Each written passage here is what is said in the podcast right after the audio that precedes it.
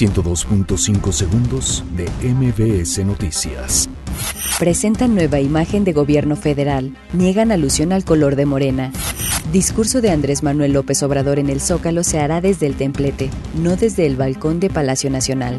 Jesús Ramírez, vocero de Andrés Manuel López Obrador, aseguró que el avión presidencial saldrá de México el próximo lunes.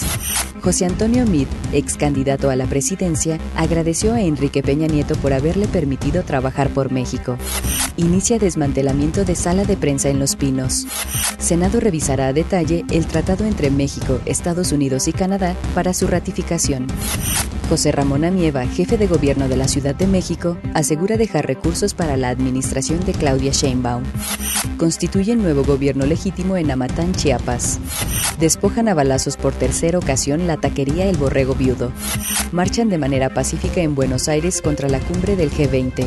102.5 segundos de MBS Noticias.